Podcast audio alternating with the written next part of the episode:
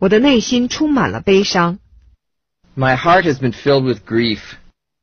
My heart has been filled with grief.